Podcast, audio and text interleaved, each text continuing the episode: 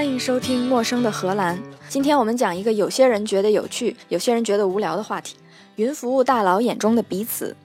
说到云服务大佬，您会想到哪些呢？比如谷歌或者亚马逊。其实云服务的内容有很多，你可以按公共云或者私有云来分，也可以按云计算、云储存之类的来分。你也可以按云服务的收益，或者云服务的流量，或者云服务的装机量，或者是云服务的应用数。有各种各样的排名方法，所以也不能一下子就说出来哪一位是云服务行业里最领先的一个企业。下面跟您报告一组数据：二零一七年按公共云正在使用的应用数排名，从多到少的是：第一名亚马逊的亚马逊网络服务，第二名微软的 Azure，第三名谷歌的谷歌云平台，第四名 IBM 的 IBM 云。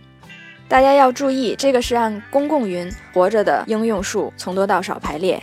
如果说把私有云也加起来的话，可能 IBM 就会忽然间跳到很高。那你如果按其他的，比如说收益来看，那可能呃 Microsoft 就会排名很高。所以排名也并不能算数。不过这也不是我今天想说的内容。我今天是想说说，在这四个人彼此眼中的彼此。如果你问亚马逊，你觉得现在云服务市场怎么样呢？亚马逊可能就跟你说：“你出去问问，谁没有在用我的云服务？从五百强到隔壁老王，而且我们服务有一百多种，从计算到储存，到数据库到数据迁移，到开发者工具箱到网络安全，还有物联网，还有商业效率，每一类下面又有各种各样的服务。你就说你要啥？这个时候微软就要把话接过来了，看看，说到底还是个开小卖铺的。”卖个虚拟机都能卖出精装简装的来，的确是从电商平台试验出了各种各样的云服务，还有物联网技术，可以说是在技术上非常成熟。但是，就算你技术成熟，又谁敢跟你合作呢？你跟谁不是竞争对手呢？今天可能亚马逊大力发展图书，明天你就要发展零售，后天你就发展医药。你跟壳牌合作完了，你可能就要开始卖石油；你和宝马合作完了，你就想去卖车。这样一来，谁敢跟你合作呢？每一个人跟你合作完了之后，就又多了一个竞争对手。你看微软就不一样了，微软没有产业，专门提供 IT 服务，我们完全不关心你的商业策略，只和你做合作伙伴。微软的口号是我们只想让你更强大，你好才是真的好。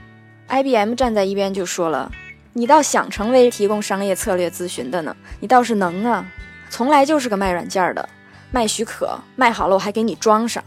三年之前你卖一遍许可，不管人家三年之间用不用，反正三年到期你还可以再卖一次。全公司都是干销售的，你以为销售穿个 T 恤就可以包装成软件工程师吗？IBM 就不一样，IBM 才是真正提供 IT 的供应商。你看看，从银行到政府到国防，哪个不是用 IBM 的服务器？光是把服务器上的存货挪到云端，就比你们大得多。微软也就是画饼图画得好，画饼都画到云上去了。微软当然不服了。微软说：“你要让我们评论 IBM，那就是一个字老。有一半员工还在机房里面拔插头呢吧？我们微软都不觉得 IBM 是我们的竞争对手，我们的竞争对手是亚马逊和谷歌。”这个时候，亚马逊就看不下去了，说：“哎，你别把谷歌拉进来，你看他会干啥？他就是个做广告的。你发个邮件说去旅行，他就能给你推送酒店；你在网上搜个航班号，他就能卖你机票。”他监视你所有的数据，见缝插针卖广告。你的企业要是跟他合作大数据，他保证拿你的数据出去做广告。看着亚马逊、微软、IBM 在一边吵得热闹，谷歌不动声色在另外一边鼓捣着自己的事儿。哎，我就想知道别人都想知道啥，那咱们弄个搜索引擎吧。哎，你看大家搜索这个词的时候都会拼错，咱们弄个拼写校正吧。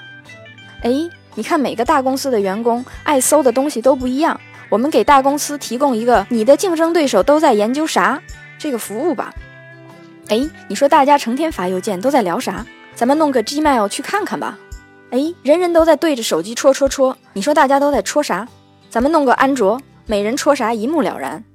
哎，你说大家都在网上看啥视频、听啥歌？咱们弄个 Chromecast 八卦一下吧。